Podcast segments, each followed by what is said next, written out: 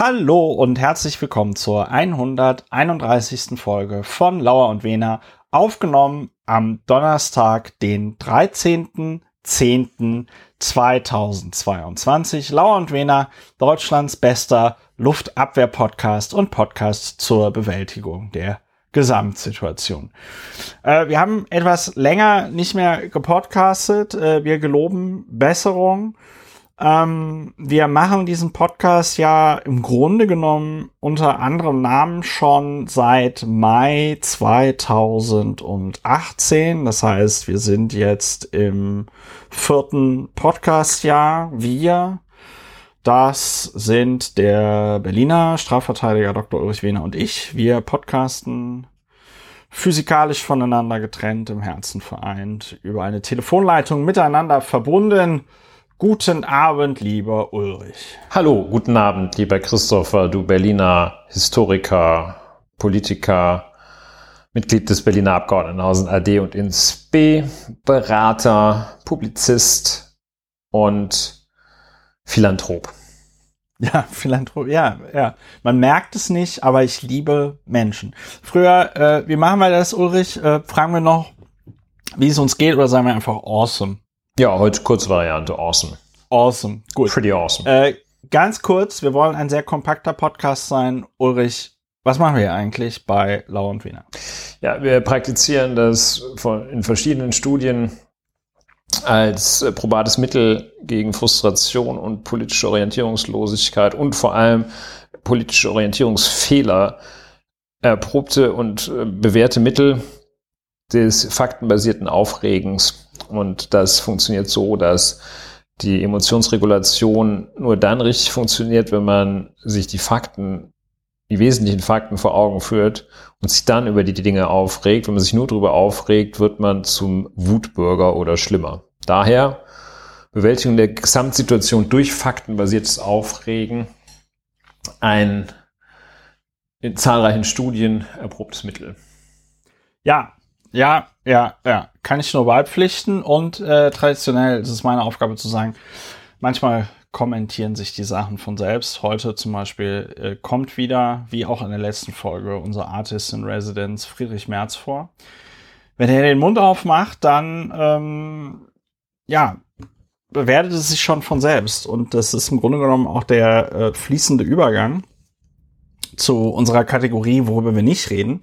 Was mag das sein? Ja, es äh, gibt Dinge, die sind so bescheuert, äh, über die muss man einmal kurz reden, um nie wieder über sie zu reden. Denn haben wir ja alle schon gemerkt, auch im Zeitalter von sozialen Medien, dass sich äh, gewisse Nachrichten, die emotionalisieren, deutlich schneller und weiter verbreiten als jetzt weiß ich nicht, der, eine Pressemitteilung des Bundesamtes für Statistik zur Übersterblichkeit im Jahr 2021 oder so. Aus diesem Grund, äh, weil das also bekannt ist, nutzen das einige Leute, die ähm, designen dann, sag ich mal, besonders aufregenswerte Nachrichten und wir wollen dem einen Riegel vorschieben, indem wir einmal darüber reden, damit ihr nicht darüber reden müsst. Das machen wir bei, worüber wir nicht reden. Und ähm, äh, heute fangen wir an mit Friedrich Merz. Friedrich Merz, seines Zeichens Vorsitzender der Christlich-Demokratischen Union Deutschlands. Äh, war ja ein Lebenstraum von ihm, das zu werden. Jetzt ist er's. Er hatte ja versprochen, äh, die AfD zu halbieren mit Blick auf die Niedersachsenwahl. Können wir hier schon mal spoilern kann man vorsichtig sagen, dass ihm das nicht ganz gelungen ist. Er hat versehentlich ähm, nicht mit 0,5 multipliziert, sondern durch 0,5 geteilt. So kann es nämlich, so kann es nämlich ja. gehen. Und ähm, äh, Friedrich Merz hatte, wir haben ja jetzt vier Wochen lang nicht mehr gepodcastet. In den letzten vier Wochen hatte Friedrich Merz diverse Ausfälle, aber der ausfälligste Ausfall war, als er vom, ich möchte das Wort gar nicht in den Mund nehmen, aber ich muss es in den Mund nehmen. Es ist ein sehr unschönes Wort, als Friedrich Merz vom sogenannten Sozialtourismus sprach. Und zwar, und das ist die, finde ich, besondere Leistung. Er, er meinte jetzt nicht irgendwie diffus die Ausländer oder so, sondern er sprach explizit, er sprach explizit von UkrainerInnen an dieser Stelle.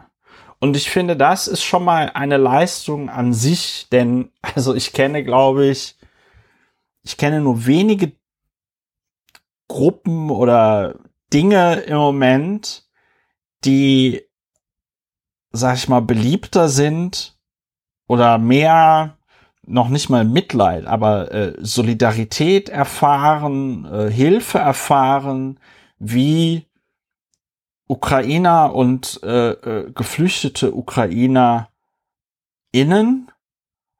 Und das ist so ein bisschen, das ist so ein bisschen so, als würde sich Friedrich Merz so beim, beim Robben, wie heißt das? Beim Robbenkloppen.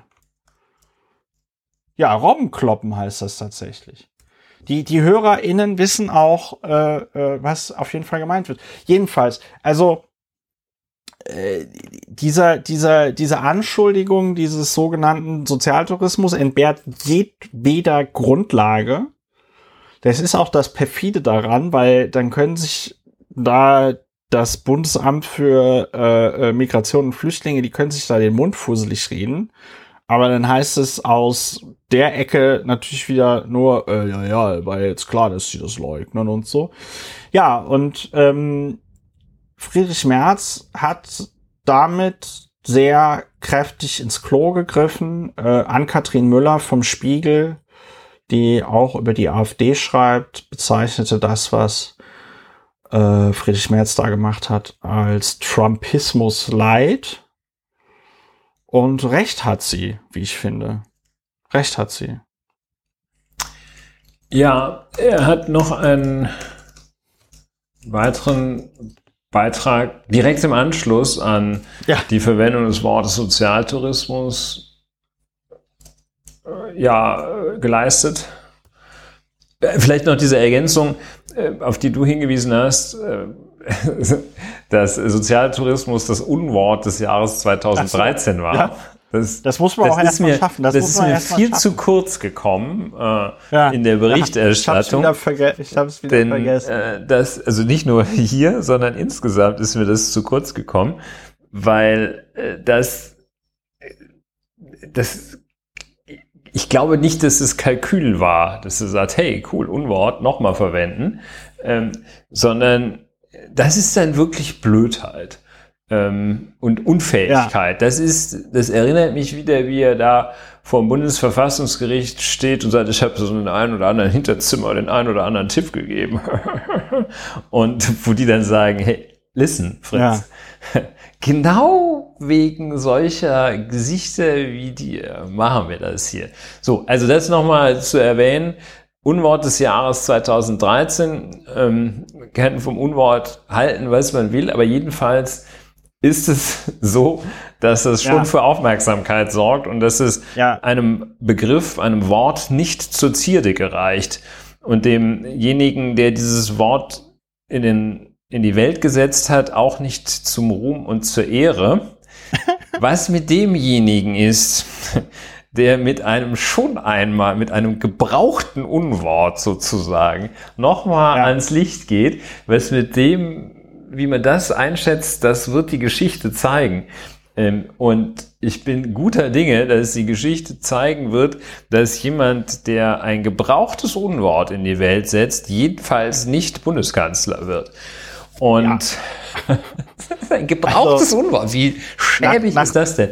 Und dann ja. sei noch erwähnt, dass er eben, das war das, wo ich ansetzte zu sagen, was ich ansetzte zu sagen, ähm, dass er dann noch auch eine ziemlich Gutes, apropos brauchbare, gebraucht, äh, noch eine schöne äh, Non-Pology hinterher ja, gesetzt das habe ich hat. vergessen zu erwähnen. Ja, ja. äh, und äh, dafür sind wir ja da. Wir sind ja äh, der Podcast für die äh, komplementäre Gesprächsführung. Wir ergänzen ja, uns. Wir ergänzen. Also ähm, eine, man muss sagen, eine sogenannte Entschuldigung hinterher. eine Non-Pology. Wir sind ja auch der Podcast der Non-Pology. Ja, da würde ich auch mal wirklich gerne ein, ich meine, da sollte man, das sollte man mal ein bisschen genauer verfolgen.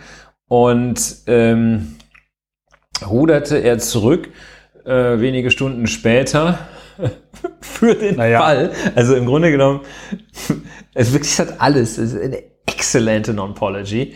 Für den Fall, dass seine, und jetzt ist das Zitat, Wortwahl als verletzend empfunden wird, ähm, möchte er sich da entschuldigen. Also für den Fall, dass die, also dieses klassische, wenn jemand so bescheuert ist, nicht kapiert, dass ich recht habe, äh, und das total falsch versteht, nämlich sich verletzt fühlt. Für diesen Fall entschuldige ich mich. Also, ähm, ja, schlimmer geht es eigentlich nicht. Weiß nicht, was das für. Ja, anyway. Ähm, und es war wohl auch ein, ein, also im Ergebnis war es ein richtiger Patzer. Ne? Also das, äh, das war jetzt nicht so kalkulierte Aufregung. Sollte es vielleicht sein. Das war, der saß da irgendwie bei Bild TV, hat das irgendwie rausgedrückt und äh, und äh, also es war jetzt tatsächlich nicht die strategisch gezielte, äh, taktisch eingesetzte Provokation. Das war einfach ein Vollaussetzer. Und äh, dann mit, ja, und, und dieses, sollte jemand diese Wortwahl als verletzend, äh, falls es als verletzend empfunden wird, sollte jemand das als verletzend empfinden, ähm, das ist keine Frage. Äh, das, ähm, es verletzt sämtliche Ukrainer und Ukrainerinnen äh, und im Besonderen die, die aus dem Bomben- und Raketenhagel fliehen. Und also Ja. das ist nicht if, äh, sondern ähm, das, das ist total abwegig. Ne? Also sollte es in diesem Winter irgendwie kälter werden als im Sommer, äh, dann möchte ich äh, sagen, es tut mir leid oder so. Also ja, ganz Ja, schlimm. Ist, Ähm, äh, was ich halt, ich, ich, ich muss halt, ähm, ich, ich muss halt, ich muss halt, ich muss die nochmal ganz vorlesen, weil das ist echt einfach, das ist Non-Pology Gold. Zu meinen Äußerungen von gestern über die Flüchtlinge aus der Ukraine gibt es viel Kritik. Ich bedauere die Verwendung des Wortes Sozialtourismus. Bedauern ist halt auch ist halt auch geil. Also er entschuldigt sich nicht für das Wort Sozialtourismus, sondern er bedauert, dass er es verwendet hat. Ne? So, ähm, das war eine unzutreffende Beschreibung eines in Einzelfällen zu beobachtenden Problems. Heißt, er rudert noch nicht mal äh, mit dem, was er sagt, zu, gesagt hat, zurück, sondern hat gesagt, in Einzelfällen gibt es ein Problem.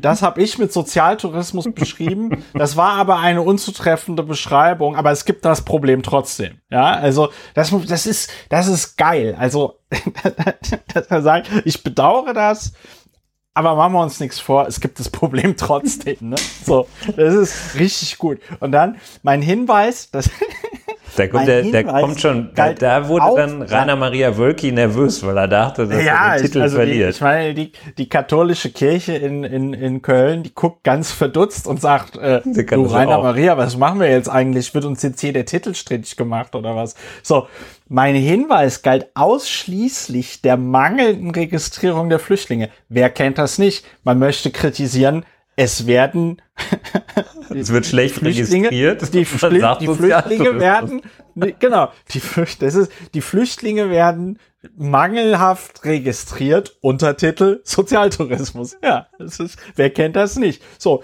mir lag und liegt es fern, die Flüchtlinge aus der Ukraine, die mit einem harten Schicksal konfrontiert äh, sind, zu kritisieren. Das ist so geil, äh, dieser Nachsatz, die mit einem harten Schicksal konfrontiert sind. You don't say. You Ich habe auch nichts say. gegen Ausländer. Ich esse ja auch ab und zu einen Döner. Ne? Du, also der Gianni, äh, ne, also ich spreche auch ein paar Worte Italienisch, ne, so. Und dann, ja, wenn meine Wortwahl als verletzend empfunden wird, dann bitte ich dafür in aller Form um Entschuldigung. So, wenn meine, so, ich bitte, also wenn du sie nicht als verletzend empfindest, dann bitte ich auch nicht um Entschuldigung. Finde ich super. Finde ich toll. Das ist eine wirklich astreine Ja, Non-Pology. ein Meisterwerk. Und, und, und, und Friedrich Merz hat wohl, hat dann irgendwie zu sich selber gesagt, hold my beer, ja, weil gestern, beziehungsweise vorgestern, hat er bei Maischberger gesagt, die, Pull, die Pull-Faktoren sind zu groß. Das gilt vor allem für die Flüchtlinge, die über die Balkanroute kommen. Die Zahlen werden voraussichtlich höher sein als 2016. Wir erlauben uns auf das Problem hinzuweisen und darauf, dass unser Land überfordert sein könnte. Also ähm, die CDU hat vielleicht auch durch mehrere Corona-Infektionen äh, einfach kein besonders gutes Langzeitgedächtnis mehr. Ne? Weil was ist, was passiert, wenn man als konservative Partei den Sound der AfD übernimmt? Die Leute wählen das Original, das heißt, die AfD steigt in den Umfragen und die etablierten Parteien sinken in den Umfragen. Und ähm, aus irgendeinem Grund ist Friedrich Merz im Moment der Meinung, dass es ein ganz, eine ganz tolle, großartige Idee wäre, das Thema Geflüchtete auf die Agenda zu setzen. Nachdem wir es dieses Jahr ja. geschafft haben, nachdem wir es dieses Jahr geschafft haben, irgendwie eine Million äh, geflüchtete UkrainerInnen in irgendeiner Art und Weise zu versorgen, fällt ihm jetzt Ende des Jahres auf, äh, ja, also äh, ist, ist das mit den Flüchtlingen, das ist schwierig. Und ähm, das schöne Wort hier in dieser Aussage ist das mit den Pull-Faktoren, weil äh, das ist eines der Lieblingswörter der CDU im Zusammenhang mit, mit Geflüchteten. Die reden immer von den Pull-Faktoren, die haben immer diese ganz komische Vorstellung, weiß ich nicht, die, die Ausländer, die gucken alle zu Hause bei sich im Fernsehen Dokus über Deutschland, wie schön das hier ist und Geld kommt aus der Steckdose und, und, und Brathändel kommen einem direkt in den Mund geflogen und dann wollen die hier alle wohnen. Dann wollen die hier alle wohnen und das ist der Grund, warum die hier alle herkommen. Und natürlich, äh, weil es halt Sozialtouristen sind, ne? Aber das darf er ja nicht mehr sagen wegen der Cancel Culture. Ja. ja. Mhm. Also da äh, vielleicht noch zwei Herz. Dinge dazu. Ähm, ja. Gerade zum Pull-Faktor. Die Argumentation geht dann weiter, dass Belege für die Existenz äh, der Pull-Faktoren angeführt werden. Und da wird dann so gesagt, ja, schaut es doch mal an, die wollen dann alle irgendwie nach Deutschland, Frankreich, äh, Schweden und vielleicht noch Großbritannien. Und das ist dann der Beleg, wo man sagt, ja, gut, also ähm, ich meine, dass ich jetzt nicht von Ruanda nach Gambia will, ist vielleicht auch verständlich. Ähm, ohne diese, ohne irgendeinem Staat zu nahe treten zu wollen. Wenn, wenn äh, ich einem Staat zu nahe getreten bin, dann so, das ist das eine. So da, und Moment, Entschuldigung, ja. Da muss man mal sehen, ähm, ist, äh, wir befinden uns gerade in einer Phase unserer Gesellschaft, in der ich glaube, jedes Jahr 400.000 äh, Menschen mehr in den Ruhestand gehen, als von Schulen abgehen. Ja. Und ja. Äh, was bedeutet das gerade in einem äh, Rentensystem wie unserem, das in einer in dem Verfahren äh, generationenübergreifend, dass diejenigen, die arbeiten, die Rente erwirtschaften für diejenigen, die es schon hinter sich haben. Äh, das bedeutet, dass es eine auf dem Kopf stehende Pyramide langfristig gibt und das dann nicht funktioniert. Das System basiert darauf, dass sozusagen zwei Leute für die Rente von einem arbeiten und funktioniert nicht, wenn einer für die Rente von zwei arbeiten soll. Mit anderen Worten, es äh, sind aus volkswirtschaftlicher Sicht und gesamtgesellschaftlicher Sicht ist es wünschenswert, dass Menschen in unser Land, in unser Land äh, kommen und äh, zwar nicht zu knapp. Ähm, dass man dann sagt, ja bitte, aber äh, in diesem Jahr, im zweiten Quartal möchten wir ausschließlich IT-Techniker und dann äh, im dritten Quartal möchten wir ausschließlich Krankenpflegerinnen, die einen Ausbildungsstand haben, Altenpflegerinnen äh, äh, innen äh, einen Ausbildungsstand haben, wie er äh, hier gepflegt wird, gepflegt war. Äh, so, das funktioniert nicht. Und worauf will ich hinaus? Ich will sagen, äh, es gibt natürlich auch den Pushback-Faktor, der dann ganz besonders unerfreulich ist, wenn man eigentlich darauf angewiesen ist, dass Leute zu einem kommen. Und ein Pushback-Faktor, nämlich ein Faktor, der dazu führt, dass dieses dieses Land extrem unsympathisch ist, sind solche Sachen, dass man jedem, der hierher kommt, als erstes mal Neid unterstellt. Und das ist ganz ekelhaft. Das führt nämlich, das führt nämlich gerade dazu, da können die noch irgendwie da die, die, die Super Green Card und äh, dieses, ähm, ich habe diesen Begriff verge vergessen. Da gab es jetzt irgendwie, das hat Hubertus Heil irgendwie so eine Chancen Shit ja. oder sowas, ne? Chancenkonto oder Chancen. Sowas, ja. Oh, ja. So, ähm, das bringt alles nichts, wenn man sich so unsympathisch generiert, dass man äh, hier den Menschen gleich unterstellt, ähm, sie kämen eigentlich nur, um abzukassieren. Und äh, ja, selbst wenn, also abgesehen davon ist es ist, ist auch für ein Menschenbild. Also ja. ähm, es kommen, äh, äh, also jedenfalls nach allem, was ich weiß, ähm, und das ist jetzt auch nirgendwo empirisch, äh, soweit ich weiß, widerlegt, ähm, kommt kaum jemand, äh, schon gar nicht einen langen Weg gereist äh, unter beschwerlichen Umständen, um dann hier ähm, ALG 2 abzugreifen. Also ja. äh, das ist eine Fehlvorstellung, die es im Menschenbild von Friedrich Merz gibt. In dem Menschenbild von Friedrich Merz glaubt Friedrich Merz nämlich auch, dass es allein sein Verdienst ist, dass es zu diesem, ähm, zu diesem vergleichsweise großen Wohlstand gebracht hat, zu dem er es gebracht hat, als kleiner Sauerländer, für den ist es ja schon ganz schön viel, was der erreicht hat. Und ähm, da glaubt er eigentlich, also das Menschenbild ist halt schlecht und es schreckt Menschen ab. So, er ist ja genug, also wahrscheinlich genug äh, nicht über Friedrich Merz geredet. Ja. Ja. Wir sind uns, wir sind uns, wir sind uns eigentlich, wir sind uns eigentlich einig. Also ja, äh, eigentlich. ich muss auch, ich muss auch sagen, ich fand das ja ganz lustig nach der Niedersachsenwahl, auf die wir nachher noch zu sprechen kommen werden. Äh, schickte sich ja auch äh, Tillmann Kuban an, äh, direkt mal wieder einen Führungswechsel in der äh, Union zu fordern, was ich äh, was ich ganz bemerkenswert ja, der, eigentlich schließt der schließt sich allerdings der Forderung von Thielmann äh, in diesem Fall an.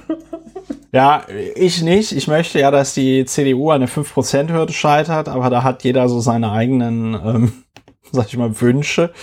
Ähm, ist auch ungewöhnlich, glaube, ne? dass die, die Jugendorganisation der CDU, dass die Jungen da noch mal konservativer sind als die Alten, ja. also die jungen Säcke äh, konservativer als die alten Säcke. Das ist, glaube ich, ungewöhnlich. Ne? Also das ist äh, typischerweise ja Typischerweise ist es umgekehrt. Ne? Ja.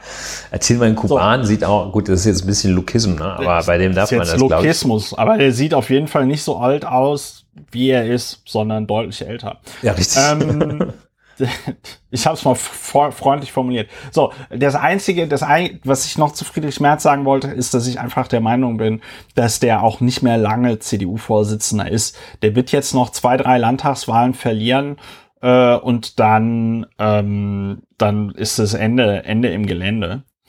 Ähm, hm. Dann wollten wir noch, oder ich wollte noch, ich habe das zusammengefasst unter Richard David Precht, Dieter Bohlen, Nathalie Weidenfeld. Ähm, et al. Et al. Äh, das ist irgendwie, gut, ich meine, der Richard David Precht äh, hat zusammen mit dem, wie heißt der, Welzer? Ich weiß den Vornamen nicht mehr. Die haben also ein sehr schlecht recherchiertes Buch über Journalismus geschrieben, wo sie äh, einfach mal so ihre, was sie so meinen zu Journalismus als Fakten darstellen. Harald Welzer heißt der, glaube ich. Und sowohl der Precht als auch der Welzer haben ja, sind ja in der Vergangenheit wirklich durch äh, ganz furchtbare Aussagen zum äh, Ukraine-Krieg aufgefallen. Hier reiht sich jetzt nahtlos Dieter Bohlen ein, der so ungeheuerliches gesagt haben muss. Ich werde es hier nicht wiederholen. Es ist auch nicht wert, sich inhaltlich darüber ähm, auseinander ähm, äh, zu setzen. Ich würde schon diesen Aber, Satz, jetzt müssen wir frieren, äh, würde ich schon ja, zitieren wollen. Ja, ja. Ja, ja, gut. Also ähm, Dieter Bohlens Aussage lässt sich so ungefähr eindampfen auf, durch die, durch den Ukraine-Krieg geht's uns jetzt echt scheiße und das ist scheiße und ich fände gut, wenn das jetzt aufhören würde. Was natürlich komplett wohlstandsverwahrlost ist, weil wir alle wissen, egal was diesen Winter passieren wird, äh, Dieter Bohlen wird nicht die Person sein, die friert. Das, das ist ausgeschlossen. Das ist ausgeschlossen, dass Dieter Bohlen irgendetwas Schlimmes passieren wird diesen Winter. So. Äh, es wurde geunkt auf ähm, dem Kurznachrichtendienst Twitter, dass Dieter Bohlen ähm, einfach sauer ist, weil er im Moment mit äh, Modern Talking nicht auf dem Roten Platz auftreten kann. Russland, eines der wenigen Länder, das noch Modern Talking gerne hört. Ähm, ja, Putin, glaube ich, hört es auch gerne selber. Putin in seiner, in seiner bunker Dann tanzt er so ein ähm, bisschen, wenn keiner, wenn er ja. glaubt, dass keiner guckt, tanzt er. So ein bisschen verstohlen, und, ne, wie er immer guckt ja. und dann so, hm, kann er sich ziemlich genau, muss man sich mal Augen schließen und dann mal vorstellen, wie Putin da so bei diesem, wenn er dann so die Fäuste ballt und so ein bisschen ja, so ein bisschen wackelt mit seinem Putin-Arsch und so. Ja. Ja.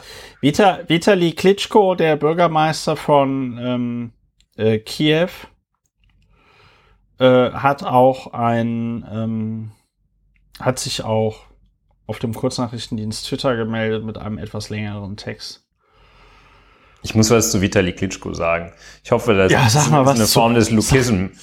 Sag, sag mal was. Leider eine Form des Lukism, aber ich empfehle jedem, sich Fotos anzuschauen, wenn ähm, eigentlich irgendwelche Polizisten, völlig egal wer das ist, wenn die Vitali Klitschko äh, besuchen und dann so ein Foto im Stehen aufnehmen. Das, das, der ist, der ist, also bislang ist der, äh, ist der immer, egal wer da kommt, äh, ist er immer doppelt so groß und äh, zweimal so äh, kantig wie jeder. Das ist, wenn da ne, ein, ein Mensch neben dem steht, ist das wirklich. Äh, ist es ist extrem schwierig. Es ist extrem schwierig neben ein, ein Fünfjähriger neben einem Erwachsenen. Das sieht, ja. sieht man, da sieht jeder, äh, sieht jeder doch sehr. Es, es ist, Außer als wäre das eine andere schwierig. Gattung. es ist schwierig, neben Vitali Klitschko gut auszusehen. Das muss man einfach so, das muss man einfach so sagen. Der Mann ist halt ein trainierter Sportler und ähm, äh, die Politiker, die ihn besuchen, sind meistens vor allem Dingen im Sitzen, im Sitzen sehr trainiert. Ähm, ja, Vitali Klitschko hat sich auch aufgeregt über Dieter Bohlen und Natalie Weidenfeld hat ähm, hat einen ganz furchtbaren Kommentar in der ähm, in der SZ geschrieben, in, den, in der sie den deutschen Intellektuellen Kriegsgeilheit unterstellt hat. Hm. Und ähm, ich wusste gar nicht, dass es die Frau gibt. Das ist äh, die, die, die Frau von Julian Niederrümelin, Rümelin, ja. äh, der sich ja in der Vergangenheit auch sehr interessant, sage ich jetzt mal, zum Thema Russland und äh, so geäußert hat. Und auf jeden Fall, die schreibt normalerweise so Romane und so. Und dann hat sie jetzt mal gedacht, hey Mensch, ich habe ja auch noch nichts zum Thema Ukraine gesagt, dann könnte ich da doch jetzt mal auch was äh, sagen. Ja, über all diese Menschen wollen wir nicht reden. Wir würden uns, ich glaube, da spreche ich auch für dich, lieber Ulrich, wir würden uns einfach sehr freuen, wenn die Leute äh, das einfach einstellen würden, da mit ihren komischen Vorstellungen von Krieg und Frieden die deutsche Öffentlichkeit zu belästigen. Also ich finde, wenn man jetzt so mal die letzten 100 Jahre zurückdenkt, gab es, glaube ich, sehr, sehr wenige Kriege in den letzten 100 Jahren, in denen das so eindeutig war, in denen das so dermaßen eindeutig war, wer hier die Guten sind und wer die, die Bösen. Ja. Also es gab welche, ne? Das nur damit da keine Missverständnisse äh, auftreten, in denen das eindeutig war in den letzten 100 Jahren. Ähm, aber ähm, aber nur sehr wenige. Ja, das ist richtig. Ähm, also mir fällt jetzt spontan zum Beispiel nur der Koreakrieg. Aber mir fällt das mit äh, mit äh, Angriff auf Polen ein. Ja, ja, gut, also der, der, noch zweite, der zweite Weltkrieg, der zweite Weltkrieg ist natürlich so dermaßen klar, der. Ja, dieses Miss, das, der, dieses Missverständnis wollte ich präventiv ja. entgegenwirken. Mir ist auch klar, dass Angst, dir das klar ist. Ähm, hm. Du hattest Angst, dass unsere äh, HörerInnen dann auf einmal denken, dass wir Deutschlands bester Revisionismus-Podcast sind. Ja, ja also okay. also es ist nochmal, glaube ich, auch ein Moment, um zu sagen, das ist ja deshalb in der Kategorie nicht drüber reden äh, gelandet, weil äh, es, ich finde es besonders wichtig, dass man tatsächlich da dann auch schnell drüber hinwegkommt und ähm, es als das nimmt, was es ist, nämlich die zumeist völlig unqualifizierte Meinung von irgendjemandem, der äh, überhaupt nicht dazu berufen ist. Und da ist Dieter Bohlen, müssen wir ihm wirklich dankbar sein, weil ich meine, äh, das ist ja, das, das kann ja gar nicht stark deutlicher versinnbildlicht werden, was für ein Unfug das ist. Und ähm, da geht es, also mir geht es jedenfalls nicht darum, dass irgendjemand, das, das dürfen die, diese Meinung darf vertreten werden, äh, dass da irgendwie Sanktionen schuld am Krieg sind, darf vertreten werden, muss dann aber auch äh, eingeordnet werden. Und das kann man, wenn Dieter Bohlen das sagt, kann man das nur so einordnen, dass man nicht drüber redet. Und ähm, bei Richard David Precht ist das nichts anderes. Der, das perfide da ist, dass der sich seine, sein Maß an Autorität, dass er als viel beachteter Autor und wahrscheinlich auch sogar als, äh, als Philosophieprofessor hat, dass er das, dieses Renommee dann ähm, missbräuchlich einsetzt auf einem anderen Feld. Das ist, finde ich, das perfide da. Und da muss man einfach drüber hinwegkommen und äh, nicht drüber reden. Und daher sind die hier gut aufgehoben.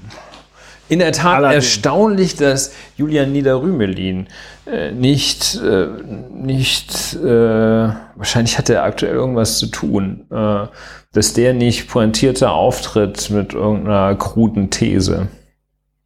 Ja. Ja, so, so nicht so, reden so wollte nicht ich drüber reden. aus Du wolltest äh, noch über die AfD nicht aus, reden. wie man immer so patzig sagt, gegebenem Anlass wollte ich über die AfD nicht reden. Wir haben lange und auch unser Land hat lange nicht über die AfD geredet, die zu Recht, äh, zu Recht dann endlich äh, mit der Aufmerksamkeit bedacht wurde, die sie sowohl von ihrer von ihrem Wählerstimmen aufkommen, als und erst recht auch von ihren Inhalten her verdient, nämlich keine Aufmerksamkeit. Damit wurde sie bedacht. Und ähm, sie hat sich jetzt äh, durch zwei Dinge äh, für mich qualifiziert, um mal wieder nicht drüber zu reden.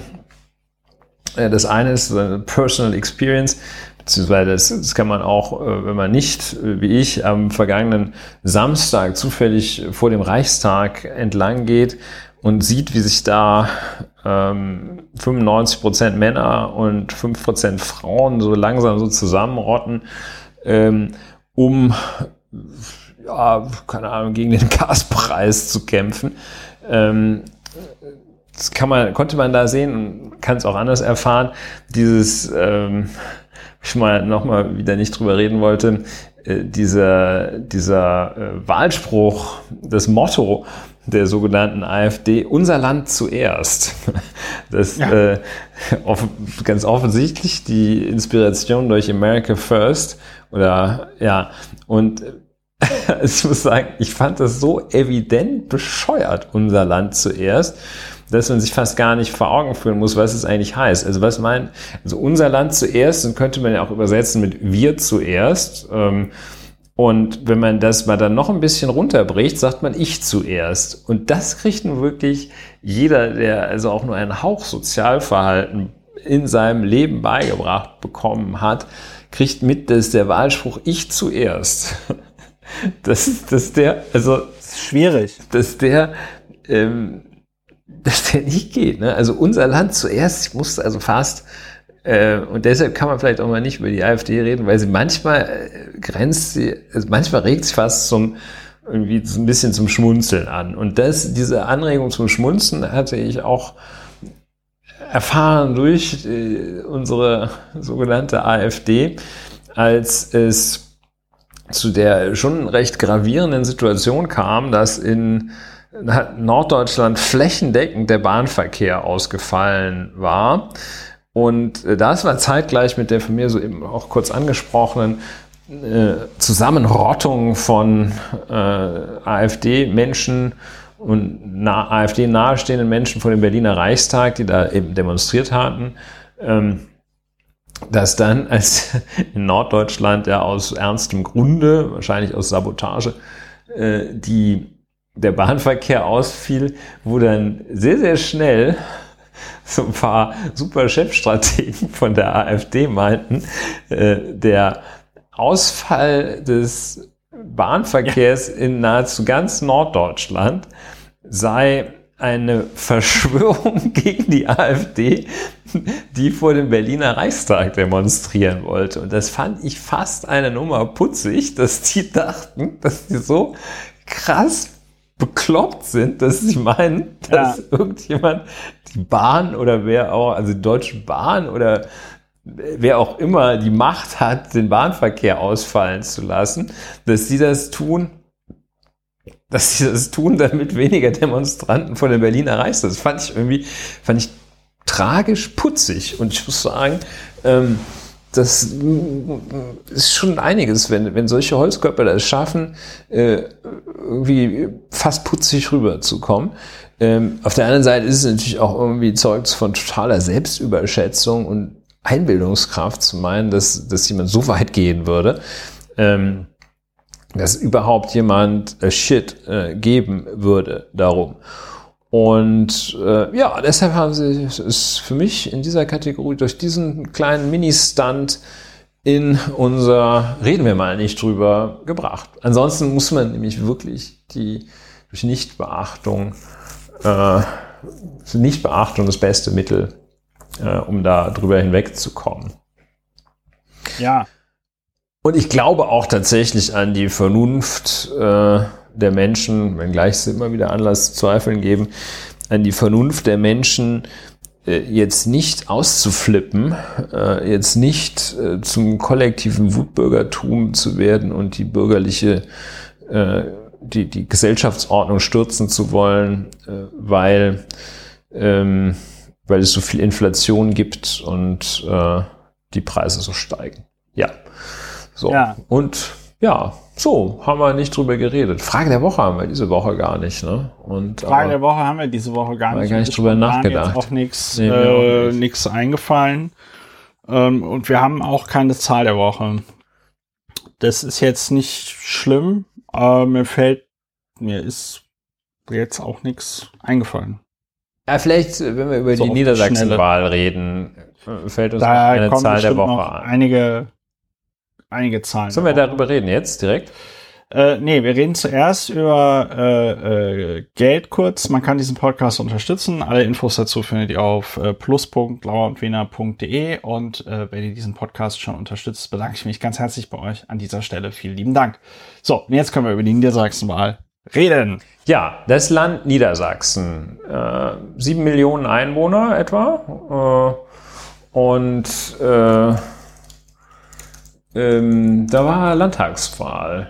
Ein Ministerpräsident von der Sozialdemokratischen Partei Deutschlands, äh, Herr Weil, ähm, wurde, wie man so sagt, herausgefordert von äh, dem Vorsitzenden, Landesvorsitzenden des bisherigen Koalitionspartners Christlich-Demokratische Union, Herrn Altusmann, und ja, es traten die üblichen Parteien an. Äh, Friedrich Merz hatte vorher äh, ordentlich für Rückenwind gesorgt mit seinem Sozialtourismus. Ähm, ähm, Christian Lindner hatte, äh, war so ein bisschen, hat, hatte sich also massiv äh, für äh, die, den Weiterbetrieb von Atomkraftwerken im Land Niedersachsen, dann aus Anlass der im Vorfeld der Niedersachsenwahl hatte sich gesagt, sprich mich mal für Atomkraft in Niedersachsen aus. War dann, glaube ich, auch so ein bisschen durcheinander gekommen, welche Atomkraftwerke äh, besonders nach seiner fachmännischen Einschätzung besonders sicher waren. Und ähm, äh, besonders äh, weiter betrieben werden müssten. Ja, die Bundespolitik schaute so etwas nach Niedersachsen. Ähm, und äh, ja, dann haben die Niedersachsen friedlich gewählt. Niedersachsen ja so ein Land, das sich doch irgendwie über ganz schön viel Fläche erstreckt und ganz schön viel unterschiedliche Regionen umfasst. Also wenn man mal äh, sich so äh, Städte wie Emden und Göttingen zum Beispiel vergegenwärtigt äh, und würde man wahrscheinlich nie sagen, hey, das ist bestimmt ein und dasselbe Bundesland. Also ein, ein großes Land, ein äh, vielfältiges Land. Äh, und dann haben die also gewählt, unsere Freunde in Niedersachsen. Und herausgekommen ist, dass äh, die SPD äh, etwas verloren hat, die CDU etwas mehr, die Grünen recht viel, aber weniger als erwartet gewonnen haben, die Freien Demokraten äh, leider doch recht deutlich äh, mit 4,7 Prozent an der 5 Prozent Hürde gescheitert sind. Die AfD ja. reden wir nicht. Ja, und das war's. Und naja, über die AfD. Ja, müssen wir schon reden. Ne? Also äh, muss man schon der Vollständigkeit darüber reden. Ja, äh, mit fast 11 Prozent äh, ziehen zieht diese diese ziehen die in den niedersächsischen Landtag ein. Das heißt, ähm, dass es natürlich wieder für die sogenannte Große Koalition reicht, hier könnte man auch von einer großen Koalition sprechen, wenn man von SPD und CDU spricht, weil 33,4 und 28,1 Prozent äh, sind schon die mit erheblichem Abstand stärksten Parteien. Für die würde es rechnerisch reichen. Ach nee. Aber äh, es reicht von der Sitzverteilung her auch für Rot-Grün. Und Rot-Grün wird angestrebt in diesem Bundesland. Ähm, ich möchte insbesondere ja, ich möchte zwei Aspekte hervorheben. Ein Aspekt, mhm. äh, das ich finde eine schöne, etwas traurige Geschichte, auf die ich aufmerksam geworden bin, aus Anlass äh, bei Gelegenheit der Niedersachsenwahl. Die grünen Spitzenkandidatin, die ich auch einen Moment gebraucht hatte, das zu kapieren, Hamburg heißt mit Nachnamen, Julia Willi Hamburg.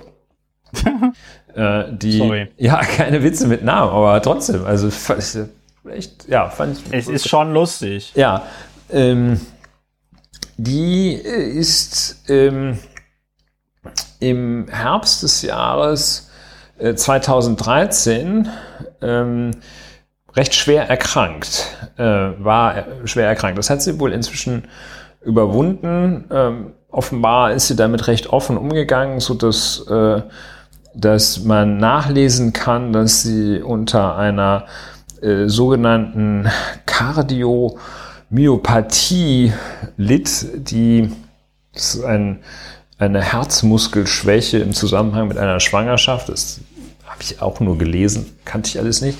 Aber jedenfalls darunter litt sie, ähm, war äh, dadurch nicht arbeitsfähig und fiel zehn Monate aus. Das muss also sehr schwer gewesen sein. Und in dieser Zeit hatte, oder damals hatte ähm, das rot-grüne Bündnis von Stefan Weil im Jahr 2003, also dem Ministerpräsidenten, von dem Ministerpräsidenten geführt, die hatten nur eine Stimme Mehrheit. Ähm, ja. Und ähm, kann man sich ungefähr vorstellen, wenn dann äh, eine da äh, eine Person, eine Abgeordnete, ein Abgeordneter ausfällt, haben die keine Stimme Mehrheit mehr.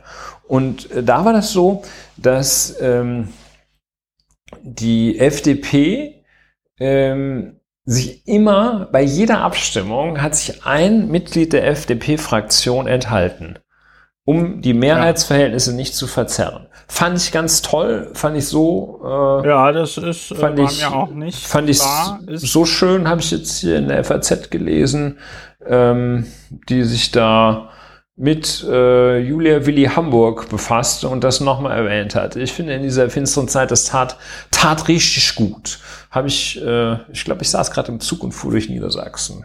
Hab ich, fand ich schön. Ähm, so, Ja. Das kurz am Rande. Ähm, und jetzt wird's nicht mehr so schön. Ähm, und äh, der große Wahlverlierer. Nee, jetzt kommen wir, jetzt wird's nicht mehr so schön, denn äh, und damit kommen wir zu Christian Lindner. Ähm, Ja, und Christian Lindner. und Christian Lindner hat äh, sich zu dieser Wahl geäußert, bei der seine Partei, für die er sich im Landtagswahlkampf massiv eingesetzt hatte, ordentlich ein, eine Watschen bekommen hat, deutet das um, versucht das umzudeuten in eine Niederlage der Ampelkoalition Ja. und sagt ausdrücklich, die Ampel hat an Legitimität verloren. Das leitet er ab daran, dass ähm, die Parteien das insgesamt, obwohl die Grünen massiv zugelegt haben, hätte Ja. die Ampel insgesamt Plus etwas 5,8 Prozent. hätte die Ampel mehr verloren als gewonnen. So, und daraus leitet er ab, dass mit dem Ergebnis der Niedersachsenwahl SPD stärkste Partei, die Grünen massiv gewonnen, die Ja. CDU deutlich verloren und die FDP ganz deutlich verloren. Daraus leitet er ab, dass die Ampel an Legitimität verloren habe. Und Dazu muss man, das ist fast etwas, was sich selbst kommentiert, äh, weil das, ähm, weil das, was ist das? Das ist Quatsch, ist das. ja, wir kommen, wir kommen jetzt, wir kommen jetzt schon ein bisschen in die, äh, in die Und dann Bewertung vielleicht äh, äh, das auch noch dazu.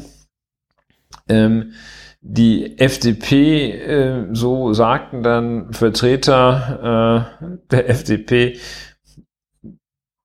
will renitenter werden jetzt Ja. und äh, müsse, Zitat, linke Projekte, Zitat Ende, von SPD und Grünen verhindern. Ähm, Ja. Das sind Herzlichen Worte insbesondere des Generalsekretärs, äh, den Christian Lindner, glaube ich, nur ganz selten mal äh, irgendwie äh, von der Leine lässt. Ähm, Sarai, war mir jetzt auch nicht so ganz, äh, hatte ich auch nicht irgendwie jeden Tag was von gehört. Ähm, ja, also die Linke, die FDP ist denen zu links. Äh, ähm, und der Generalsekretär dieser Partei sagt, wir müssen verhindern, dass linke Projekte in dieser Koalition umgesetzt werden. Ja. Ähm, und Ja. da glaubt man dann, dass, ähm, dass das das Rezept ist, äh, dann vielleicht doch mehr Stimmen zu bekommen. Ansonsten gibt man sich selbstkritisch aber nur diese, also äh, an, an ja, diese von mir immer, mir jedenfalls als immer sehr, sehr dämlich empfundene Selbstkritik, dass man sagt, ähm, im Wesentlichen sagt, wir haben unglaublich tolle Ideen gehabt, haben wir auch immer noch, wir konnten die nur nicht vermitteln. Ähm, Ja, Ich denke, es wäre besser, wenn man vielleicht mal sich fragt, ob die eine oder andere Idee womöglich schlecht ist. Das würde Ja. man normalerweise machen, aber das würde ja auch. Ich bin eigentlich super, es merkt nur keiner. Das ist, Ja, äh, genau, ich das ist- immer ein bisschen Ich bin, ich bin Also, wie gesagt, eine Genie gute auch. Geschichte ähm, und dann wiederum die Rolle der FDP und das was eine ganz unschöne Geschichte ist und äh, die fast unverhohlenen Drohungen an die Ampelkoalition, deren Teil man ja ist ähm, Ja. und wo sich abzeichnen soll, äh, abzeichnet, dass, dass es da weitere Schwierigkeiten geben könnte wegen disruptiven Verhaltens äh, der FDP, der es also offenbar Ja. gar nicht darum geht, ähm, um die Sache, sondern allein um Taktik. Nicht? Da hat keiner gesagt, hm, wir haben irgendwie inhaltliche Fehler gemacht. Hätten wir mal lieber äh, davon Abstand genommen, hier äh, weiß ich nicht, ein, äh, ein Unterstützungspaket zu schnüren. Nein, nein, die sagen einfach, wir müssen linke Sachen verhindern. So, also das ist, äh, ja, das ist das, was mir so spontan Ich meine, zur die Niedersachsen-Wahl einfällt. Was fällt dir dazu ein, Die Christoph? Linken sind natürlich auch einfach sehr schlimm, ne? Ja. Muss man, muss man, dazu, muss man dazu sagen. Linke, also total linkes nicht, Projekt. Nicht, auch, nicht, mit, nicht mit mir, nicht mit mir. Ja, was soll man dazu sagen? Also Niedersachsenwahl, äh, ich finde bemerkenswert, obwohl ich auch vor, auf dem Kurznachrichtendienst Twitter folge ich ja auch einigen Politologen, die dann meinten, ja, also man solle jetzt keine monokausalen äh, Begründungen für das Ergebnis und so, aber ja, das soll man ja wohl nie, ne? Aber gut. Das soll man nie. Gleichzeitig muss ich sagen, häufiges kommt häufig und wenn man eines in der Vergangenheit beobachten konnte, dann, sobald irgendwie jemand aus der Spitzenpolitik die AfD-Keule, also nicht die AfD-Keule, also den, die AfD-Themen, den AfD-Sprech und den ganzen Quatsch, den die AfD eigentlich macht, rausholt, dann legt die AfD zu. So, und wenn du kurz vor der äh, Niedersachsenwahl über Sozialtourismus sogenannten redest, dann darfst du dich auch nicht wundern, wenn die AfD plus 4,7 Prozent bekommt. Ja. Ähm, und die FDP, ich meine, die FDP ist natürlich so ein bisschen tragisch, weil von den Verlusten her ist sie, äh, hat sie ja nur am zweitwenigsten verloren. Die Linkspartei hat 1,9 Prozentpunkte verloren. Die war aber auch überhaupt nicht im äh, äh, äh, niedersächsischen Landtag. Äh, und die FDP hat nur in Anführungsstrichen 2,8 Prozentpunkte verloren. Das hat dann aber gereicht, um eben unter die 5-Prozent-Hürde zu rutschen auf 4,7 Prozent. Nun ja, also die, ähm, was sage ich zur Niedersachsenwahl? Äh, das ja, die Analyse von Christian Lindner ist natürlich total falsch. Ne? Also wenn man sich anguckt, dass die äh, SPD in den bundesweiten Umfragen im Moment so bei 9 Pro 19 Prozent ähm, bei 19 Prozent ist und die SPD in äh, Niedersachsen 33,4 Prozent äh, äh, äh, äh, kriegen holen konnte, äh, dann ist das ja, dann sind diese minus 3,5 Prozent, das sind wahrscheinlich einfach Seniorinnen und Senioren, die im Vergleich zur letzten Wahl dann äh, einfach gestorben sind und nicht mehr die SPD wählen konnten. Kleiner Spaß, aber äh, das ist ja im Rahmen der Messgenauigkeit, im Rahmen der Messgenauigkeit konnten die ihr Ergebnis ja äh, fast halten. Also bei 3,5 Prozent würde jetzt niemand sagen, das ist jetzt erdrutschartig schlechtestes Ergebnis, bla bla bla.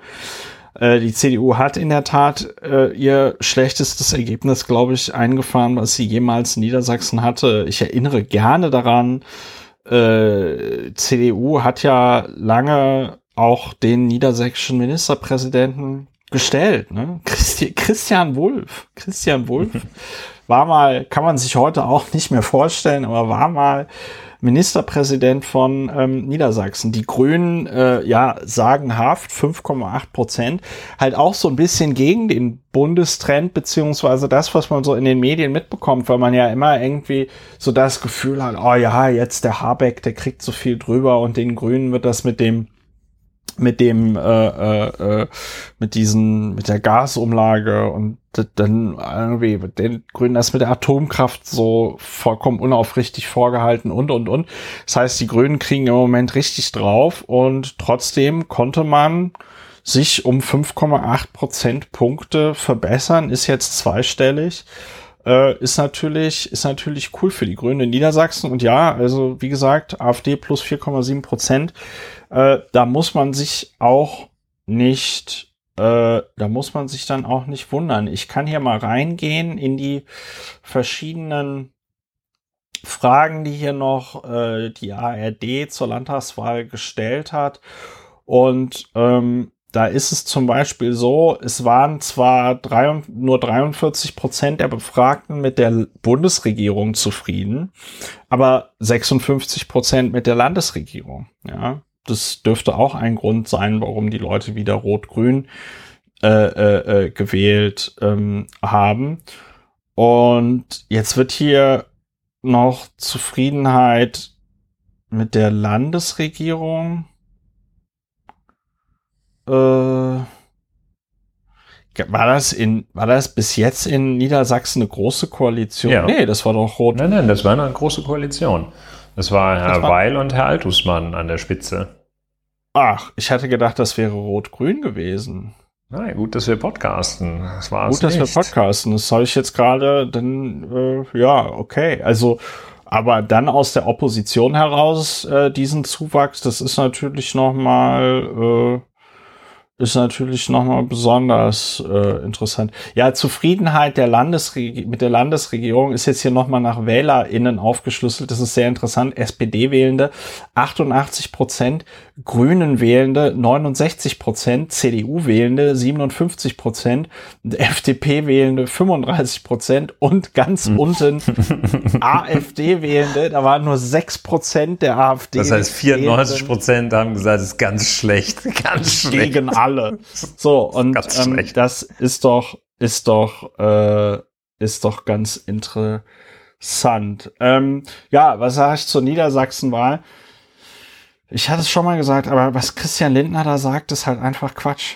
Also, äh, dass die FDP, ich finde es sagenhaft, dass die FDP nicht versteht, dass sie in dieser Koalition als äh, Verhinderer der coolen Projekte wahrgenommen wird.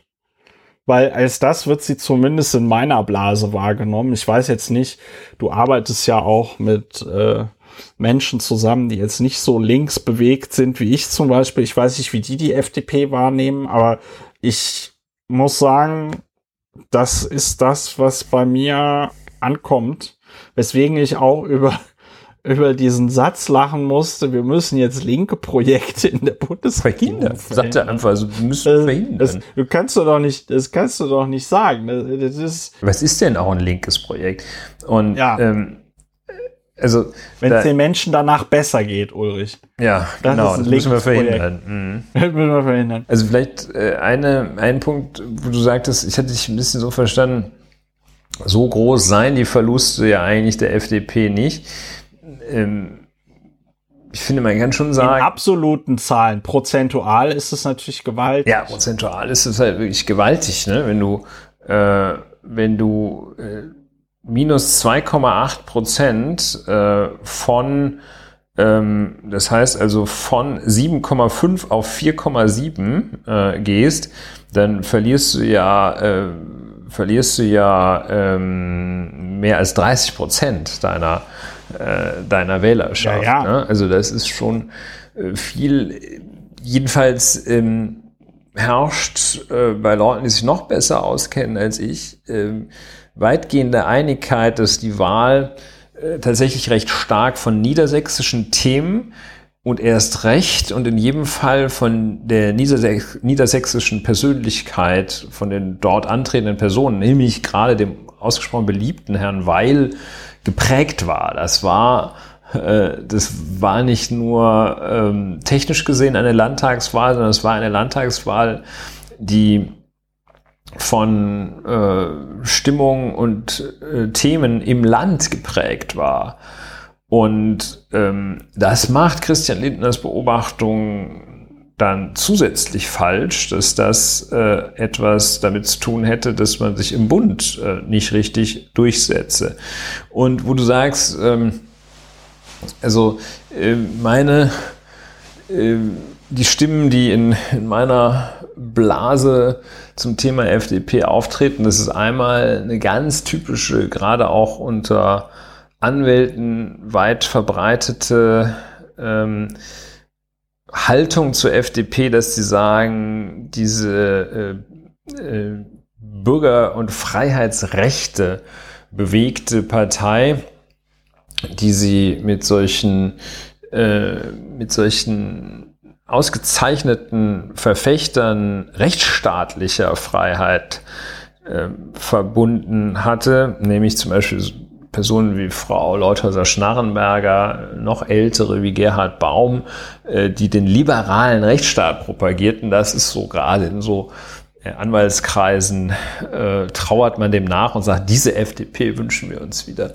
Äh, aber es treten schon auch ähm, Menschen auf, die sagen, ja, die FDP, die brauchen wir unbedingt, damit äh, hier ähm, wir als Unternehmer, als Selbstständige, ähm, damit wir nicht total unter die Räder kommen. Also die schonen äh, diesen, äh, diese, diese Parolen äh, auch im Munde führen, dass äh, dass die einzigen sind, die Menschen, die tatsächlich etwas leisten, zur Seite stehen und äh, die nicht total schröpfen. Das äh, gibt es schon. Das, äh, ich habe bislang noch keinen getroffen, der meinte, die FDP sei zu links. Aber ja. ähm, das, die trifft offenbar. Ja. Ähm, die treffen sich immer mit Christian Lindner und Wolfgang Kubicki durch die Bank weg bei meiner fast repräsentativen Umfrage. Äh, durch die Bank weg schneidet Christian Lindner sehr schlecht ab. Und ja. ähm, ich habe schon mehrfach das. Dabei äh, hatte er doch so eine schöne Hochzeit. Ja, genau. Auch schon mehrfach das gehört, was ich auch empfinde, dass, äh, dass Christian Lindner als ähm, äh, also fehlende Authentizität wirft man ihm vielfach vor, ähm, dass er mehr so ein wir alle spielen Rollen. Ähm, aber oder füllen Rollen aus, aber er spielt äh, die Rolle. Das ist so das Empfinden, ja. das ich häufiger höre, dass man dem, dass, dass, wenn, dass das vielfach nicht gesehen wird, dass äh, er, Herr, Herr Lindner, wirklich irgendeine Überzeugung tatsächlich auch hätte, sondern dass er eigentlich nur guckt, äh, nur taktiert. Ja, und ja. Ja, das sieht man ja auch wieder. Also mit anderen Worten, das ist, das, die FDP ist ein richtiges Problem für, äh, ist ein richtiges die Problem. Ist, ne? die also, ist ein richtiger Problembär in dieser großen Koalition. Ich hätte das auch nicht so gedacht, aber äh, das ist ja auch auf anderen, das ist ja auch auf anderen Gebieten so. Also wenn du dir überlegst, wie äh, Marco Corona, Corona ist jetzt ein allgemeines Lebensrisiko, Buschmann, ähm, wie der sich gegen jede Form der sinnvollen Pandemiebekämpfung stellt und sich dann dafür auch noch abfeiert und sich dann wundert, warum die, warum wählen die Leute keine FDP? Warum wählen die Leute keine FDP? Wir haben gerade die Maskenpflicht abgeschafft. Alle stecken sich mit Corona an. Warum wählt keiner die FDP? Es ist mir ein Rätsel, ja. Das ist ja. wirklich krass. Das ist wirklich krasse, krasser Problembär. Hätte ich, hätte ich nicht erwartet. Ähm, aber ist halt so. Mhm. Man hätte es, sagen wir mal so, wenn man, man hätte es erwarten können. Man hätte es erwarten können. Ja, it's easy to predict FDP, the past, ne? Aber ja, ja. Wenn man jetzt aber, drüber nachdenkt, ähm, kommt nicht, kommt nicht überraschend, wie man so sagt. Ja. Es kommt nicht überraschend, genau. Also, wobei man auch gleichzeitig, ich hätte halt nicht gedacht, äh, dass die FDP einfach permanent so dermaßen ins Klo greift.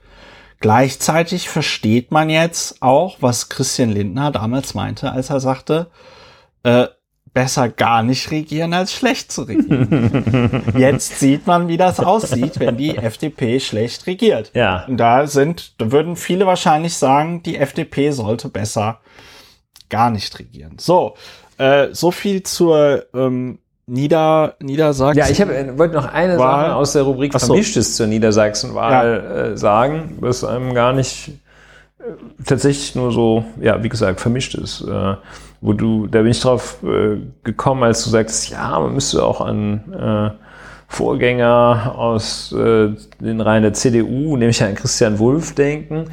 Und äh, dann gab es ja da auch noch Ernst Albrecht, äh, den ja. Ministerpräsidenten von Niedersachsen. Und ähm, ja, da wollte ich noch mal darauf hinweisen, dass, äh, dass der Vater von Ursula von der Leyen ist. Ja. Und ja, muss man, muss man nicht kann man keine Schlüsse daraus ziehen, muss man aber berücksichtigen. So, Ende Niedersachsen, das du ja schon eingeläutet hast, der Thematik jedenfalls. Ich habe ja das Ende Niedersachsen. Das Ende Niedersachsen, so Nein, die also, FDP nicht äh, im Landtag ist, geht das Land den Bach runter. Nee, ich muss auch, ich muss auch tatsächlich sagen, ich habe dadurch, dass ich von diesem niedersächsischen Wahlkampf überhaupt nichts mitbekommen habe, weißt du, es gibt ja manchmal so Wahlkämpfe, Regionalwahlkämpfe, von denen bekommst du irgendwie was mit, ja, also, weiß ich nicht, Bayern oder Nordrhein-Westfalen oder sonst irgendwas, ja.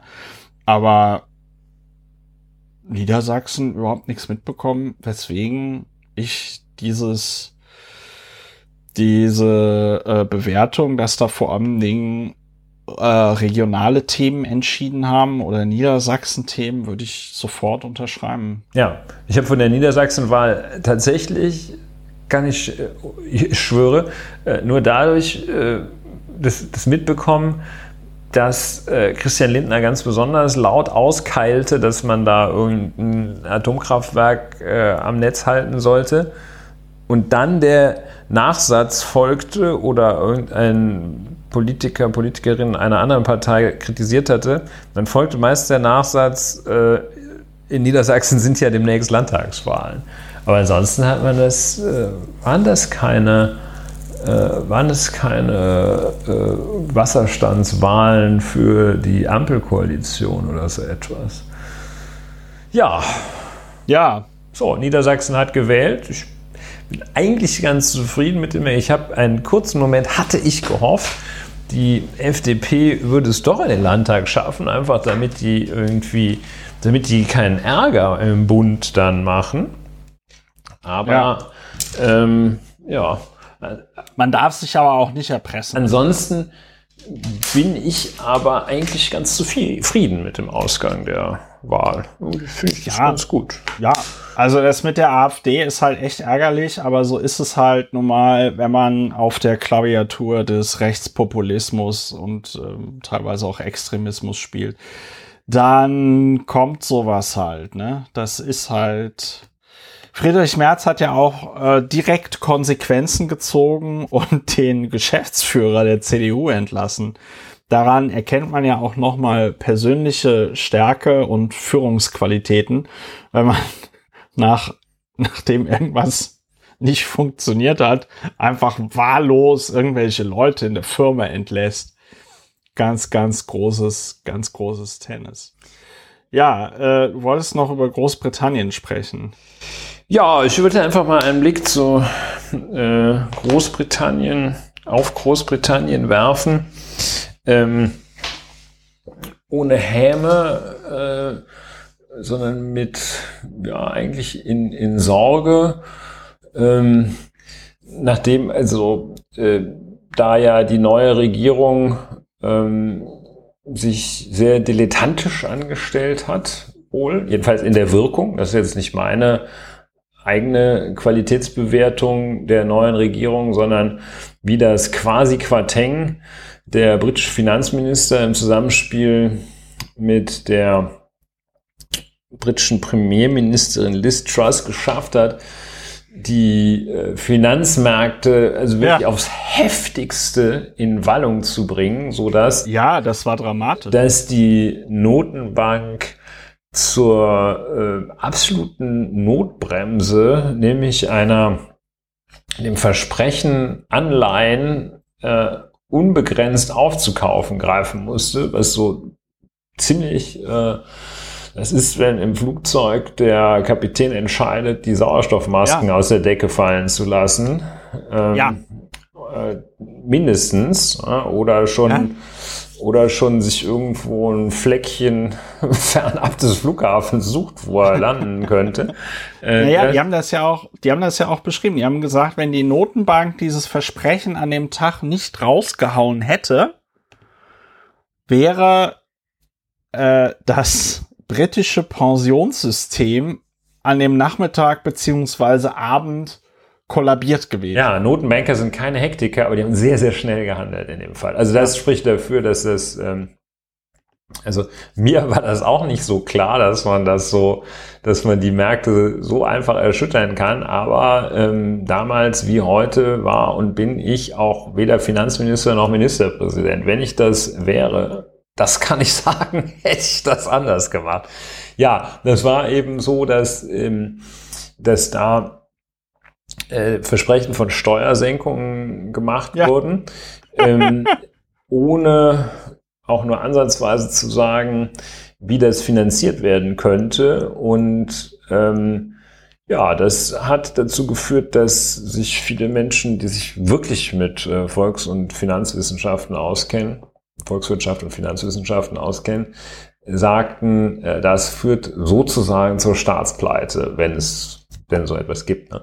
Ja, ja, und äh, das hat die also massiv erschüttert. Ähm. Und es war ja, es war ja, aber es war ja noch besser. Die haben ja nicht nur, die haben ja, die, die haben ja auf die Frage, wie sie das gegenfinanzieren wollen, haben sie ja gesagt, ja, ja, da würde im November, also die haben das ja schon vor, weiß ich nicht, zwei, drei Wochen oder so präsentiert. Und dann haben sie gesagt, ja, für, wie, wie, wie das finanziert wird, das erklären wir euch im November. Ja, und das ja. ist, das wird wohl gemeinhin, sind so Zusammenhänge, die, die offen, also für viele Leute, die dann darüber geschrieben haben, war das total klar. Und zwar nicht erst im Nachhinein.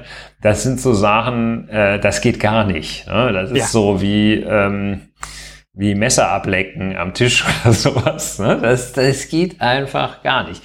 Ähm, wenn, ja, das sind so Gesetzmäßigkeiten, das halten die nicht so drauf. Ne? Die sind so reingemarschiert und gesagt, hey, yeah, uh, what's good for my people is good for the country.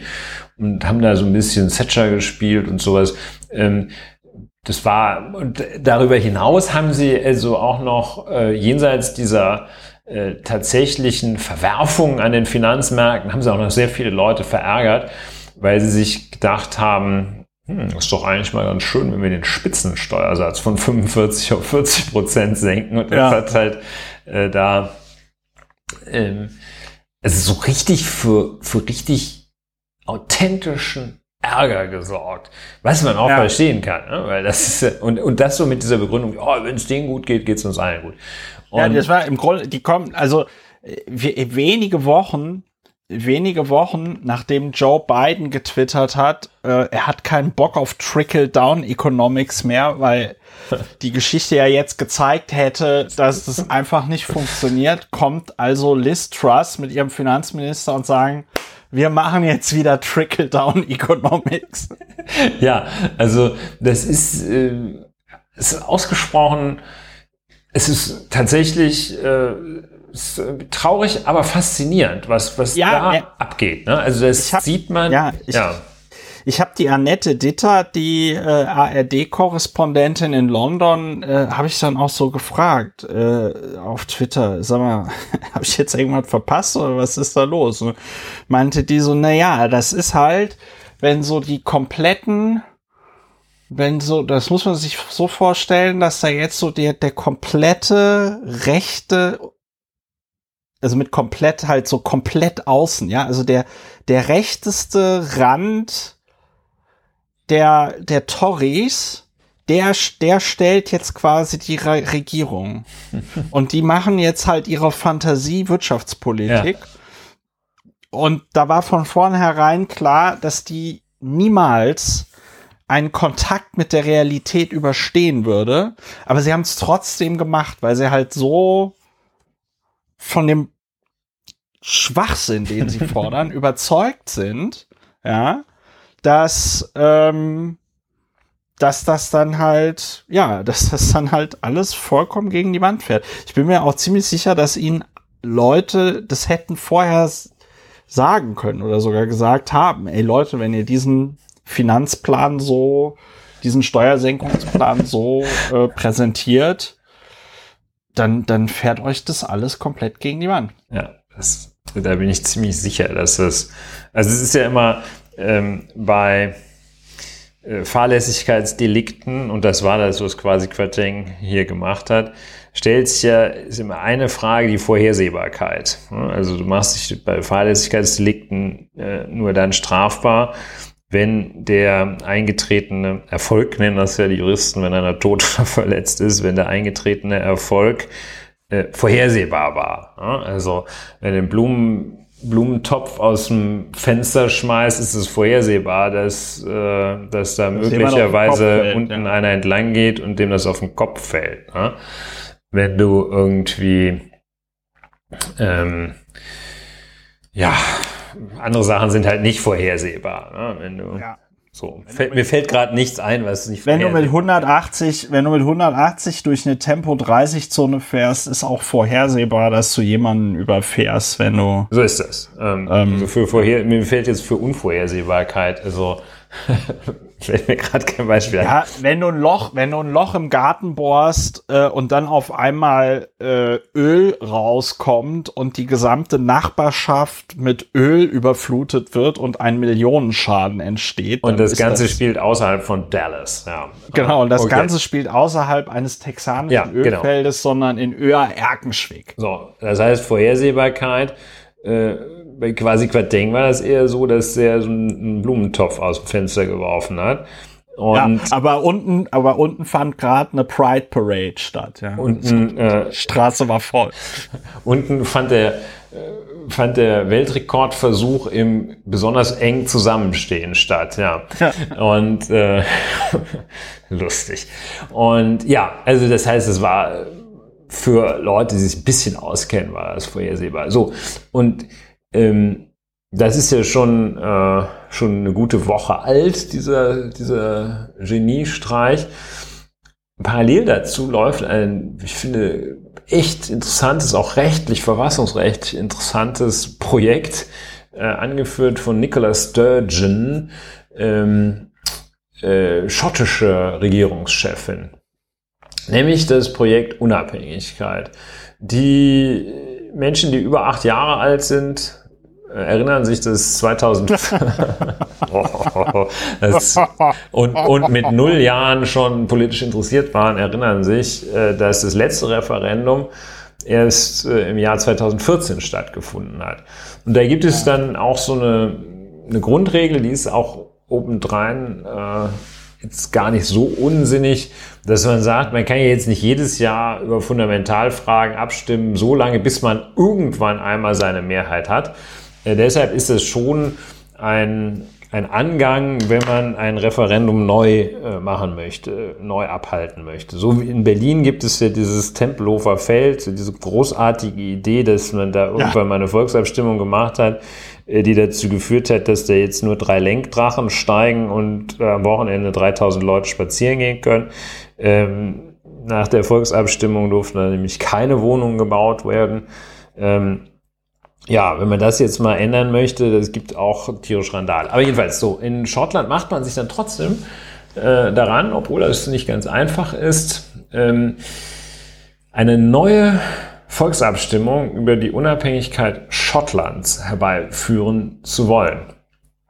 Und ähm, das ist insofern schwierig, als eine Voraussetzung für ein neues Unabhängigkeitsreferendum Referendum die Zuständigkeit Englands, der, der Regierung in London ist.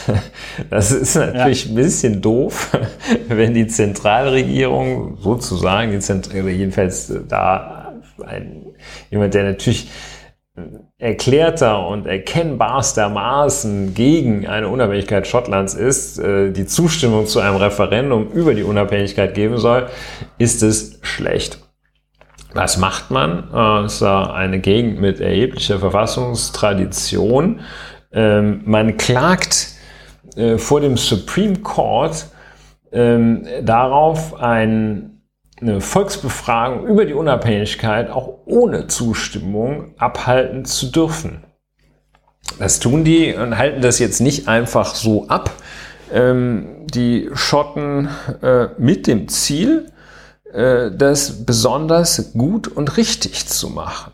Und äh, deshalb findet jetzt gerade ähm, das Verfahren, läuft das Verfahren vor dem Supreme Court darüber, laufen Anhörungen, äh, ob da im Scotland Act, äh, ob der die Zuständigkeit so regelt, ähm, dass äh, oder ob das so geregelt wird, so geregelt ist, dass ohne eine Zustimmung äh, von London eine Volksabstimmung über die Unabhängigkeit stattfinden kann. Das ist recht spannend, äh, Ausgang etwas ungewiss, aber man muss sagen, ähm, wenn jetzt zu allem, was äh, in der Weltpolitik, was mit der Pandemie, was ähm, mit, äh, der, mit dem Brexit einhergeht, wenn dann jetzt noch, Brexit übrigens der Grund, warum nach 2014 die Schotten jetzt schon wieder an Unabhängigkeit denken, nämlich zu sagen, hier mit dem Brexit, das ist aber jetzt neue Voraussetzung. Ähm, jetzt wollen wir nochmal abstimmen. Wenn also all das zusammenkommt und dann auch noch Schottland äh, das Vereinigte Königreich verlässt, ja, ich meine, dann muss man wirklich mal darüber nachdenken, was man eigentlich mit solchen äh, Genies wie Boris Johnson und ähm, Jetzt habe ich doch den Namen von dem Spezialagenten da Was vergessen. Denn? Der Reese Mock? Nee, nicht Reese Mock, sondern der Vorgänger von Boris Johnson. Es war also zunächst war Theresa May, aber dann ähm, äh, Cameron. David Cameron, was man mit solchen Spezialagenten macht. Also möglicherweise erleben wir hier in relativ schneller Zeit ähm, einen ganz krassen Niedergang eines ja ansonsten von Deutschen und Europäern vielfach hochgeschätzten Systems und Landes. Also ja, aber deshalb heute mal der Blick nach England, ins Vereinigte da, Königreich vielmehr. Ja, und ich würde da aber so weit gehen zu sagen, dass dieser Niedergang ja schon stattgefunden hat. Also ganz ehrlich, ähm, dass das, was da an, an Schäden durch den Brexit verursacht worden ist in den letzten äh, acht Jahren, äh, das sind schon acht Jahre, Wahnsinn, ähm, das, das ist ja das weiß ich nicht, das wäre nur dadurch zu heilen, dass Großbritannien zurück in die EU, äh, in die EU zurückkehrt und dann, äh, weiß ich nicht, man viele, viele Jahre und Jahrzehnte äh, wirtschaftlichen Wiederaufbau betreibt. Ich meine, es funktioniert ja nichts mehr. Die Lastwagen stehen äh, äh, irgendwie am Kanal in Dover äh, an der Grenze irgendwie fest. Eurostar muss die Kapazitäten senken, weil die nicht schnell genug die Leute irgendwie abgefertigt bekommen. Ich hatte das in der Vergangenheit ja erwähnt. Ich äh, kaufe ja gerne so Plastikfigürchen ähm, zum Zusammenbauen. Da sind die Briten leider führend und äh, also was ich da für Hassel jetzt regelmäßig habe, wenn ich irgendwas aus Großbritannien bestelle, das ist, das ist der Wahnsinn. Das, ähm, mein, mein Lieblings, mein, mein Lieblingsding ist dann immer, wenn die vergessen, da irgendwas richtig zu deklarieren und dann muss dann da irgendwie für irgend so Figürchen ein Euro 50 Zoll bezahlt werden. Und dann macht das die Deutsche Post aber für dich. Und die Deutsche Post stellt dir dann irgendwie fünf Euro dafür in Gebühr. Äh, äh stellt dir da fünf Euro äh, Gebühr ähm, äh, dafür, dass sie dir dann diese 1,50 Euro ausgelegt haben. Ähm, Großbritannien hat mit ich weiß nicht, was für Ländern sie jetzt äh, Handelsabkommen haben. Es gab so einen schönen Nachrichtenbeitrag aus dem neuseeländischen Fernsehen, wo die Neuseeländer selber nicht verstanden haben, warum Großbritannien ein für sie super nachteiliges Handelsabkommen mit Neuseeland abgeschlossen haben. Das hätte nämlich, das bedeutet nämlich, dass irgendwie die Neuseeländer total billig ihr Fleisch in Großbritannien verkaufen können, aber nicht umgekehrt. Fleisch ist auch das richtige Stichwort. Wir erinnern uns an die äh, leeren Regale äh, in Großbritannien, wo Boris Johnson noch versucht hat zu erklären, ja, ja, das sieht momentan überall so aus in Europa. Äh, das stimmte zu dem Zeitpunkt aber natürlich überhaupt nicht mehr, wo sie dann irgendwelche Soldaten dazu einsetzen mussten, äh, äh, Lastwagen durch die Gegend zu fahren. Deren Gesundheitssystem, die NHS, implodiert gerade irgendwie komplett. Also, ähm, und je mehr man drüber nachdenkt, äh, desto mehr kommt einem in den Sinn. Wir haben auch hier über diesen Artikel aus der Financial Times gesprochen, wie viele Milliarden Pfund Mehrkosten im Jahr alleine dadurch entstehen, dass die also jetzt diese Zolldeklarationen immer ausfüllen müssen und so, ja, das ist ganz ehrlich, das ist ein Stück aus dem Tollhaus, wenn man den Brexit und was, was danach passiert, ist in einer Serie, für eine Serie, für ein Drehbuch, für ein Buch vorgeschlagen hätte, äh, hätte man das abgelehnt und gesagt, nee, also so ein bisschen realistisch sein. Äh, ein bisschen ja, genug von Dystopien. Sein. Ja, genau, ein bisschen realistisch sein muss es schon. Und als Dystopie ist es einfach zu krass. Sowas wollen die Leute nicht sehen.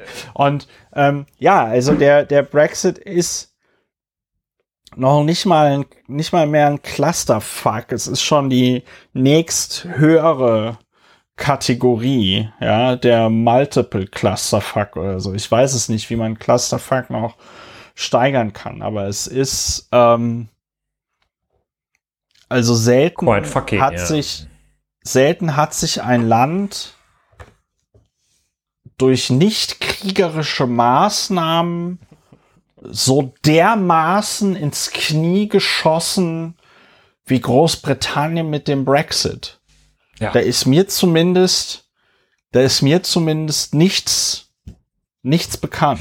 Ja, im Tennis spricht man ja vom Unforced Error, wenn man irgendwie den Ball ins Netz kloppt, obwohl man überhaupt nicht unter Druck ist. Und äh, ja. ja, das kann man wohl sagen. Ja. Unforced, Unforced Error ähm, sprech, ähm, ähm, äh, fasst es ganz gut zusammen. Und das Krasse, was ich aber krass finde, ist, dass halt noch immer die Leute, die also gesagt haben, ja, blühende Landschaften, alles wird ganz toll, take back control, bla bla bla bla bla, ja, dass dieselben Leute noch immer an der Macht sind. Ja, es ist, glaube ich, ein ähm, recht undurchlässiges äh Herrschaftssystem da. Also, ah. ja, gut. Da müssen wir mal, vielleicht laden wir Annette Dittert mal ein zum Podcast. Ja, wir müssen Annette Dittert mal einladen. Ja, da ist die mal so ein bisschen erzählt aus dem äh, Krieg. Aus dem Sioux, Sioux Box, also known by the name Nähkästchen, ja. ja. Ein großer oh. Scherz zum Schluss. Hm? Ein großer Scherz zum Schluss. Ja, sind wir, sind wir fertig? Ja. ja, äh, ganz kurz noch als äh, Überstreuer, äh, EuGH äh, hat heute entschieden, dass Firmen das Kopftuch im Job verbieten dürfen, unter der Voraussetzung, dass sie alles, ja. dass sie alle religiösen Symbole für alle MitarbeiterInnen verbieten. Das ist That's it. Ja, that's food, the, food for thought. Bis zum nächsten Mal. That's the Überstreuer. Streuer. Streuer. Ich bin auch schon müde. Uh, Ulrich will Schluss machen. Ich will auch Schluss machen. Das war eine kürzere Folge Lauer und Wena. Uh, ich hoffe, dass sie euch trotzdem gefallen hat. Uh, was die Regelmäßigkeit des Erscheinens dieses Podcasts angeht, geloben wir Besserung. Es liegt derzeit außerhalb unserer Kontrolle ob wir das hier aufnehmen können oder nicht. Ähm, kommt gut durch die Restwoche. Äh, mh, ja, kommt, kommt, gut durch die Restwoche. Das war die ja. 131. Folge von Lauer und Wena, aufgenommen am Donnerstag, den 13.10.2022. Lauer und Wena, Deutschlands bester Luftabwehr-Podcast und Podcast zur Bewältigung der Gesamtsituation. Kommt gut durch die Restwoche. Macht's gut. Tschüss. Tschüss.